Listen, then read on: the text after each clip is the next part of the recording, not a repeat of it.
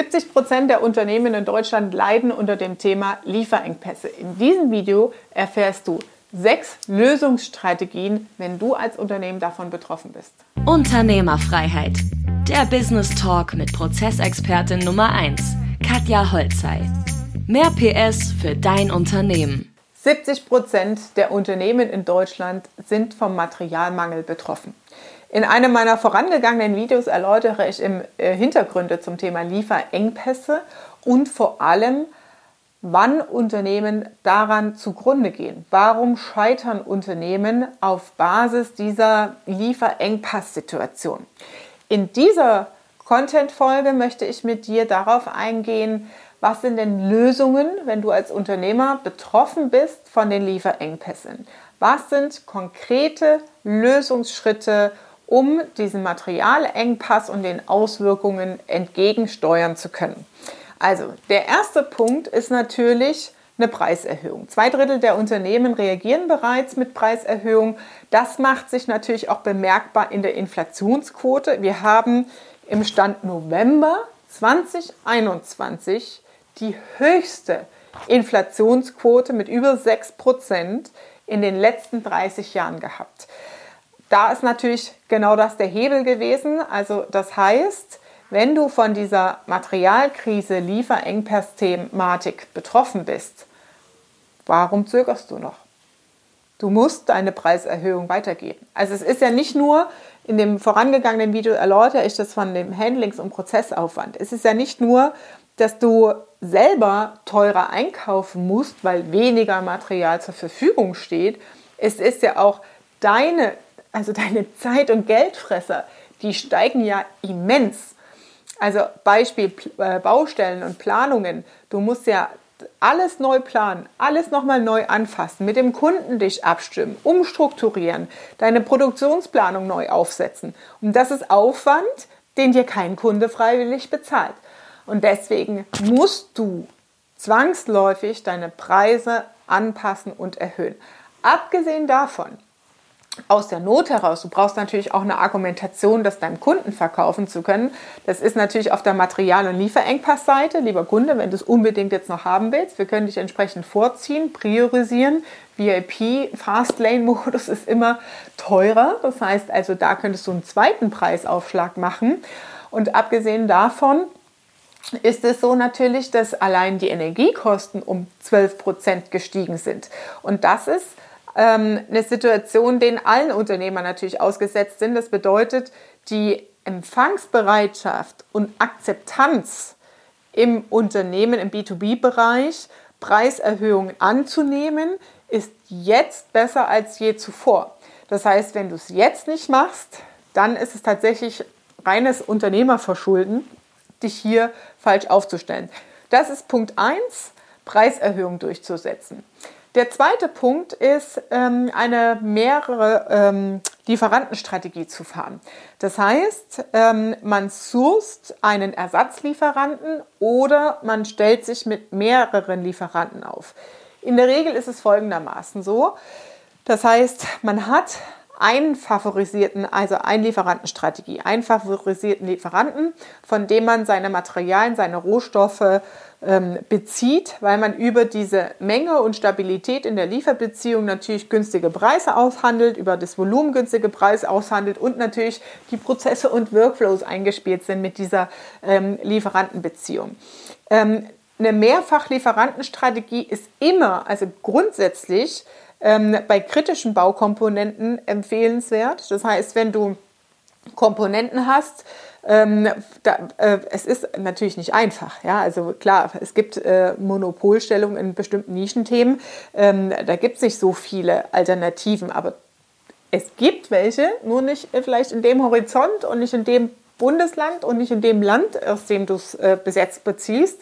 Ähm, und dann muss man sich halt auch mal bemühen, Alternativen ähm, ja, anzugehen und zu recherchieren. Und da sind wir wieder beim Stichwort, wir verlieren gegen die Zeit und nicht gegen den Wettbewerb. Also auch da Ersatzlieferanten zu finden und auch zu befähigen zum Teil, kostet dich locker ein paar Wochen, ein paar Monate Zeit, bis da wirklich auch der Materialfluss da ist. Deswegen warte nicht mit deinen Unternehmerentscheidungen und triff konkret strategische Entscheidungen, welche Option du gehen kannst. Das heißt, das ist der zweite Punkt. Ähm, erster Punkt war Preiserhöhung, zweiter Punkt war Lieferantenstrategie ändern. Dritter Punkt ist die Lagerhaltung erhöhen. Kurzer Boxenstopp. Wenn dir gefällt, was du hörst, dann abonniere den Podcast und teile ihn mit deinem Business-Netzwerk. Vielen Dank und schon geht's weiter. 57 Prozent der Unternehmen, der betroffenen Unternehmen, haben damit tatsächlich reagiert. Lagerhaltung, einer meiner Kunden, der ist im Papiergeschäft unterwegs in der Druckerei, ist die einzige Druckerei in ganz München, die durch diese Lösung nicht in Kurzarbeit geht und aufgrund der Papierknappheit oder Nichtverfügbarkeit, Lieferunfähigkeit von Papier nicht betroffen ist, nicht ausliefern kann und Mitarbeiter in Kurzarbeit schicken. Das ist die Lösung, die andere Unternehmen treffen. Er hat ganz bewusst und strategisch, ich habe ihn gefragt, ja, was hast du gemacht die letzten zwei Wochen? ich habe dich nicht gesehen, nicht gehört, was ist los? Ja, er hat ganz gezielt sich darum gekümmert den, und den, ähm, ne, wie beim Schachspiel, ähm, den König richtig gesetzt, auf die richtige Position aus allen möglichen Quellen alle möglichen Quellen aufzutun, sich Papier zu besorgen, um liefer- und produktionsfähig zu sein, die Auslastung abzusichern. Ja, mega gut, ja, extrem gut, macht sich bezahlt. Weitere Variante, die vierte Variante ist, Alternativen oder recyceltes Material äh, auf äh, anderes Material auszuweichen. Das ist natürlich, wenn es jetzt um, wenn wir mal das Thema äh, Lieferengpass, Magnesium und Aluminium nehmen, wenn es da um Legierung geht, da gibt es kein Alternativmaterial. Hm? Ähm, aber ich denke mal, in den Baustoffthemen wird das mit Sicherheit ein Thema sein, das die Baubranche und die Bauwirtschaft die nächsten Jahre beschäftigt. Und zwar aus zwei Punkten. Der eine Aspekt ist die Veränderung in der Gesellschaft. Ähm, der gesellschaftliche Wandel mehr auf Nachhaltigkeit, also ich erlebe das zum Teil echt sehr krass, ähm, hätte das nie so erwartet, dass so die nachwachsende Generation Kinder sagt so, ihr Eltern habt uns das hier eingebrockt mit diesem Thema Umweltschutz und Umweltkrise, weil ihr euch da nie drum gekümmert habt. Und deswegen mache ich als nachwachsende Generation alles anders. Ja? Und dazu zählt halt ein ähm, massives Bewusstsein über Lieferketten, Prozessketten, Rohstoffe, Ressourcen, wo kommt was her, wie wird was verwendet. Und eine super krasse Offenheit für recycelte Materialien, alternative äh, Bauvorschriften, alternative Baumaterialien, ähm, wiederverwendetes recyceltes Material also ist es zum Teil, zum Teil krass, wie wir es in der Modeindustrie auch sehen. Mit aus recycelten PET-Flaschen wird, wird, äh, werden Klamotten hergestellt. Aber gerade in der Baubranche, da wo jetzt dieses Lieferengpass-Thema ähm, massiv vorwärts getrieben wird, ähm, denke ich, ist das ein Thema, das langfristig bleiben wird. Das heißt, das lohnt sich mit Sicherheit im Rahmen der strategischen Neuplanung, der Geschäftsstrategie die nächsten Jahre mit auf die Agenda aufzunehmen und zu überlegen, welche Lösungen könntest du als Produzent, Zulieferer, betroffener Hersteller ähm, da vielleicht leisten oder dir Gedanken machen, um mit Ideen und Innovationen sind es ja letztendlich, ähm, eine Punktlandung zu machen und am Markt auch zu, ähm, ja, dich zu platzieren mit einer Alternative. Dann haben wir weiterhin Punkt 5, Thema Personalanpassungen. Ähm, ja, gibt es auch ein Video von mir zum Thema Fachkräftemangel gibt es nicht, so ungefähr abgekürzt. Ich sage es jetzt einfach mal ganz knapp. Ähm, das heißt, 17 Prozent der Unternehmen agieren auf diese Materialthematik mit Personalanpassung und das heißt natürlich am Ende Entlassungen ja, oder Kurzarbeit. Ähm, und das ist ein Punkt, wo ich sage, Leute, guck, dass deine Liquidität passt, dass du dich über diesen Krisenmodus über Wasser halten kannst, dass deine Prozesse, deine Infrastruktur zukunftsorientiert ausgerichtet ist und hol dir die Leute, die andere entlassen. Also Fachkräftemangel will ich da echt nicht mehr hören. Äh, wenn 17 Prozent der Unternehmen, betroffenen Unternehmen, hier mit Personalanpassungen agieren. Guck, dass du sofort am Start bist und dir die richtigen Leute reinholst. Und der letzte Punkt, ich glaube, da mache ich mal ein extra Video dazu, Lieblingspunkt von mir, Produktionsstandorte verlagern.